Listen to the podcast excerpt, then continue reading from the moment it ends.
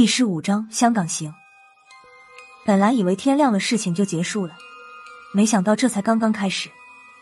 第二天早上，股市一开盘，群股一片飘绿，港股绿涨红跌，只有马啸林买的那几只股票通红通红的。当时马老板的脸色就像他买的股票一样。几分钟前，他的股票跌得最狠的时候，马啸林接到了一个电话，电话是他名下的地产公司打来的。他们公司代理的一个新楼盘原定三天后开售，就在刚才楼房突然无故坍塌，好在现场没什么人，没有造成人员伤亡。不过就这样，这个楼盘算是臭了大街，还没有住人就塌了。这样的房子谁敢买？马啸林当时吐血的心都有。处理完楼盘的时候，他已经焦头烂额了。听人说赌钱能转运，马老板又过海去了澳门。本来想转转运的，没想到他成了赌场里传说的明灯，全赌场的赌徒都跟着他走，只要跟他对着买，一定稳赚不赔。最后赌场老板出面了，把马啸林输的钱都还给了他，只求他快点离开赌场。马啸林前脚刚离开，赌场马上就把他列入了赌场的黑名单，宣布他为不受欢迎的人，不接待他再来赌场赌博，因为输钱进了赌场的黑名单。马啸林也算古今中外第一人了。之后倒霉的事就一直围绕着马啸林。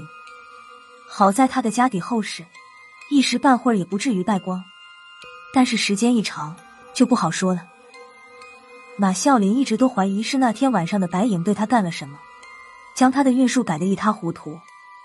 于是马老板开始拜访香港玄学界的高人，几位高人给马啸林看了相，算了八字之后。也都没有说出个所以然来。开始，马啸林以为是新买的夜明珠有问题，便请了香港最有名的玄学大师仔细看了那三颗珠子。和马啸林想的正好相反，那位玄学大师见了三颗夜明珠就爱不释手，说这三颗珠子能散发一种祥和之气，有一种指引灵魂走上天国正途的力量。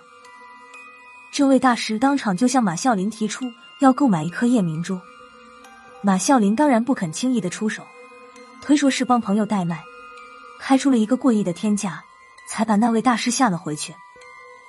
搞清了不是夜明珠的问题，马啸林反而更加害怕了，香港也不敢待了，打发家人去了欧洲，自己则来大陆碰碰运气，看看能不能找到能让自己转运的高手。萧和尚一直皱着眉头等马啸林说完，他才说道：“马老板。”听你说的意思，你气运变坏的开始，都是源自那天晚上你撞鬼之后。那么撞鬼的地点是香港还是大陆？马啸林看着萧和尚说道：“西香港啊，我在半山的房子，那里我住了三十多年，不会有问题的了。再说了，出去之后，我就请了几位风水大师去看过，都说没问题的了。”有没有问题？几个看风水的说了不算。萧和尚哼了一声，继续说道：“风水学说不过是我们道家阴阳五行的墨汁而已。邪灵入宅，只要不是刻意泄露阴气，对房子的风水格局几乎没有影响。风不摇，水不动，阴阳五行互不侵扰，看风水的自然就看不出来。”听萧和尚说的头头是道，马啸林感觉这次八成有戏。别的不说，就说眼前这个老头这相貌这行头，说话时这派头，绝对是一个得道高人。还有他的头衔“凌云观地多少多少代观主”，听着就和香港的那些什么大师不是一个级别。老先生，马啸林朝萧和尚挤了个笑脸。那么您说，我该怎么办？把那栋房子拆掉？拆房子，萧和尚的脸上露出一个诡异的笑容。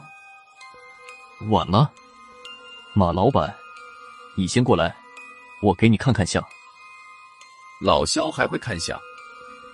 孙胖子压低了声音在我耳边嘀咕道：“嗯。”我轻微的点点头，以同样的声调说道：“我小时候看过他给人看相，听说看的还挺准。”不过多年没看了，这几年都改摸骨了。摸骨，孙胖子愣了一下，不过马上就反应过来，轻笑了一声。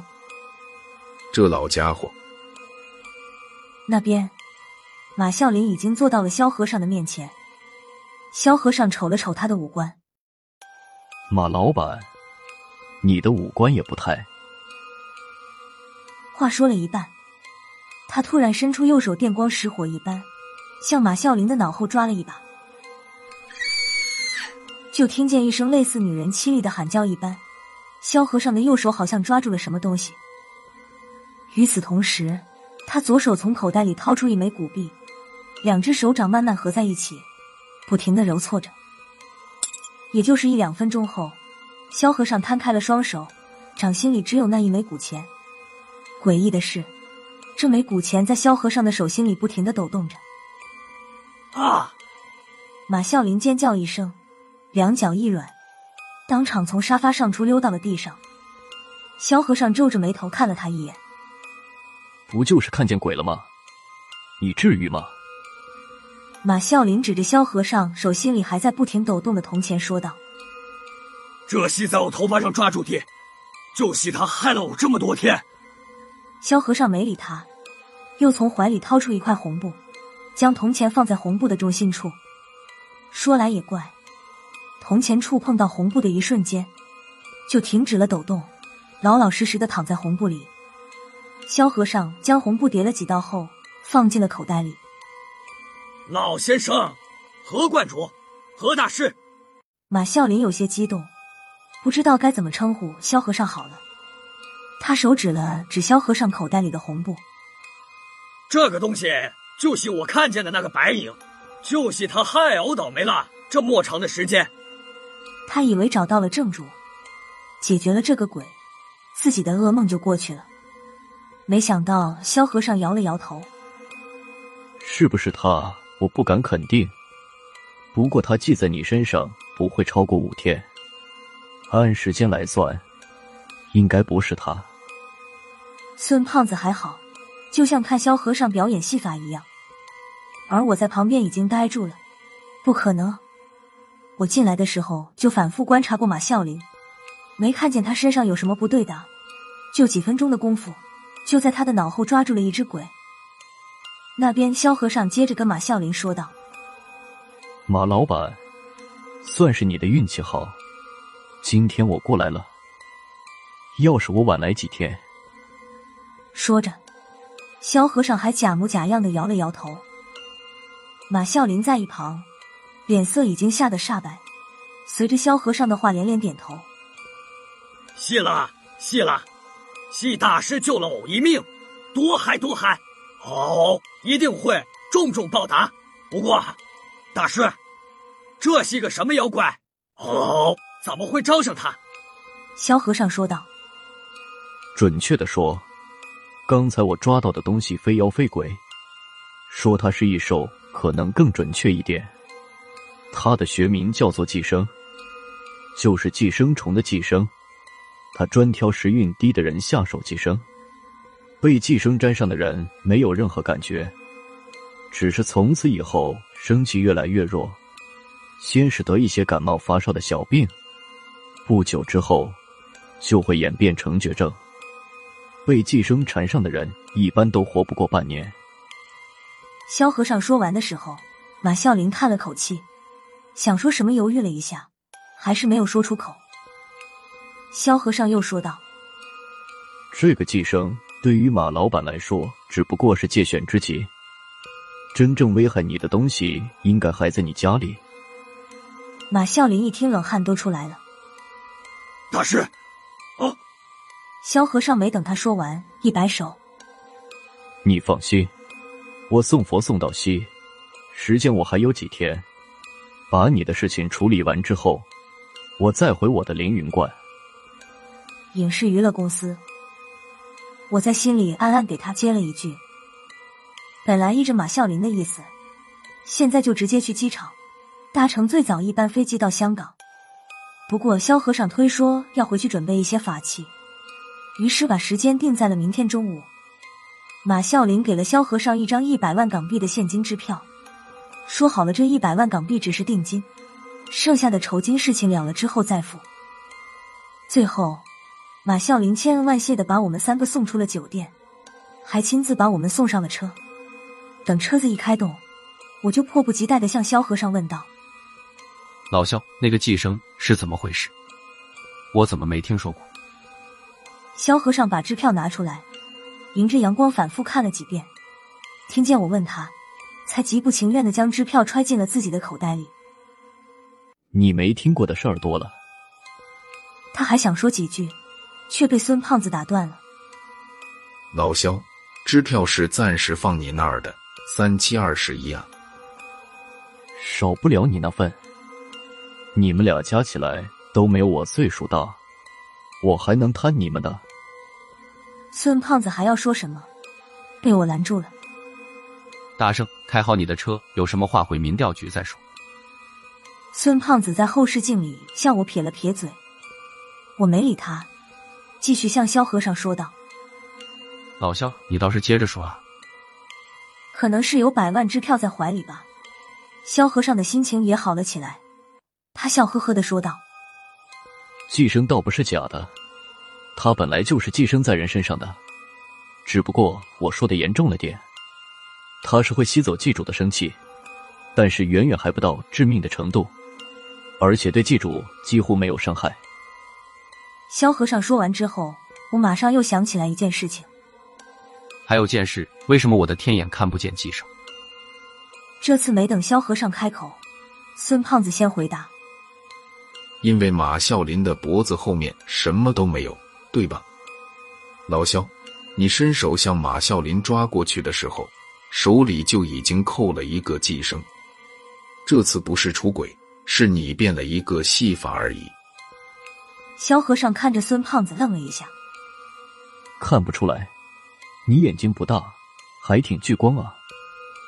几十分钟后，我们回到了民调局，萧和尚开始准备明天要用的东西。一夜无话。第二天上午，我们赶到机场的时候，马孝林已经在机场里恭候多时了。过安检的时候出了点小意外，我和孙胖子腰里的手枪和甩棍倒是没什么问题。欧阳偏左给了一张特别持枪证，适用于二级特殊管制场所，包括民航机舱。问题出在孙胖子身上，没想到他把财鼠也带了出来，还就放在他的口袋里。过安检的时候，被人查了出来。孙胖子不管怎么磨叽都不好使，最后还是马啸林用了他机场 VIP 的特权，才把这一人一兽带上了飞机。上了飞机，我就问孙胖子。你以为是出来玩的，带他出来干嘛？没想到孙胖子也一肚子的牢骚。你以为我愿意啊？说着，他把财鼠从口袋里掏出来，扔在他旁边的空座上。他俩待了一个多月，孙胖子对耗子的恐惧心理基本上没有了。早上喂他还好好的，也是我嘴欠。临走之前说了一句我要去香港。说实话，我那句话就是对空气说的。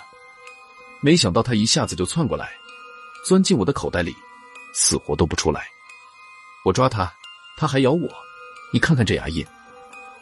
说着，还把手指头伸过来让我看。我看了他一眼，该让你卖萌。几个小时之后，飞机在香港国际机场降落。马啸林早就安排好两辆奔驰车，载着我们几个前往他位于半山区的豪宅。马啸林的豪宅还没到，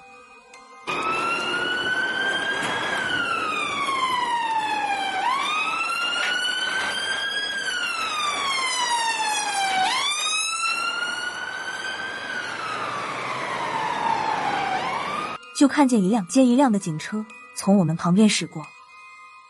老马，不是你家出事了吧？孙胖子向着马啸林说道：“不会的啦。”马啸林撇撇嘴，明显对孙胖子有些不满。要不是还要求我们给他办事，只怕这事已经翻脸了。孙生，您真会玩笑！断山系副营区了，有点风吹草动，就要惊动警方了。没办法，我们戏那是赢了。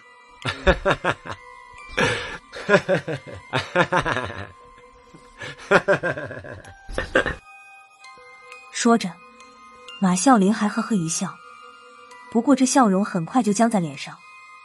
就看前方不远处的一栋大型别墅前，已经停着五六辆警车，还有三四名记者正举着相机在向里面拍照。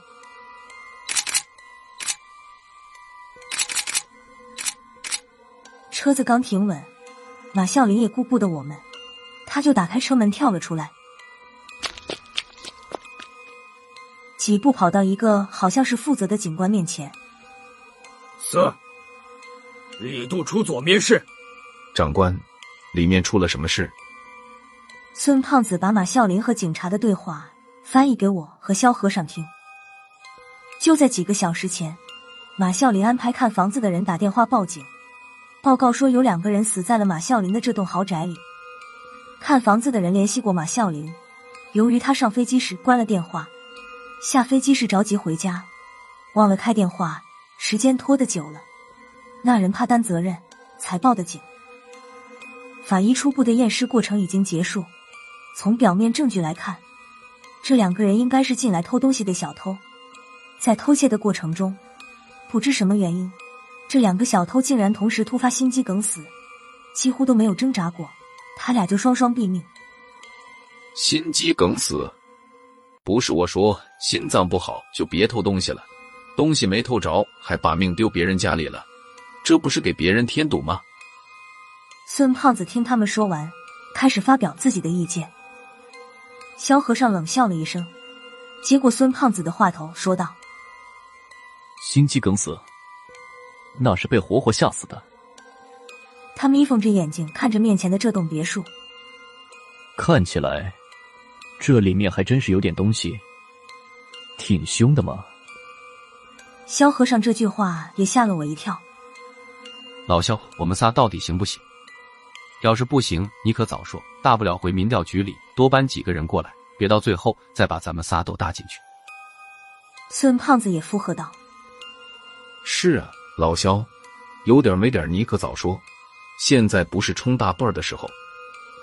冲大辈儿，萧和尚被气乐了。我是真大辈儿，今天让你们见识见识什么叫做高人。